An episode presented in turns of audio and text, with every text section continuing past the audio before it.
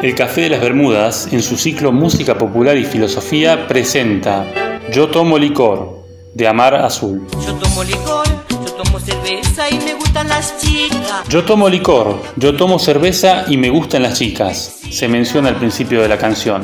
Esta frase podría ser tomada como una mera descripción lúdica de los hábitos del cantante, pero a poco que se la analiza se advierte que existe una relación de causa y efecto entre la acción de tomar licor y cerveza y la atracción por las mujeres. Me la paso. Es decir, la ingesta de alcohol genera su atracción por el sexo femenino. Luego se presentan otros dos elementos liberadores, la cumbia y la noche. En este último caso, la noche está claramente retratada en su sentido liberador. El amparo de la sombra genera las condiciones propicias para que el hombre dé rienda suelta a sus pasiones ocultas. El velo de la noche lo cubre, la vieja historia de Jekyll y Hyde. Esta línea se ve reforzada por el estribillo que menciona que en las noches se la pasa divirtiéndose y delirándose. En la noche me la paso.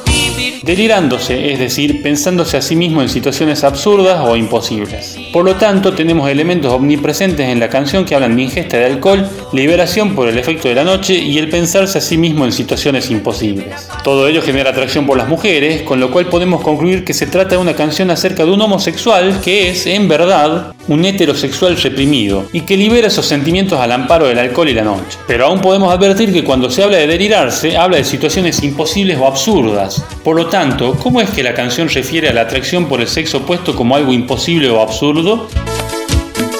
Aquí cobra fuerza la teoría de que la canción pertenece a otra dimensión, una en la que la homosexualidad es la norma y la heterosexualidad la excepción. La versión de esta realidad, en cambio, diría yo tomo licor, yo tomo cerveza y me gustan los chicos. Quizás en esa otra dimensión hay un análisis sobre esta canción que refiere exactamente lo mismo, pero al revés. En la noche me la paso divirtiéndome.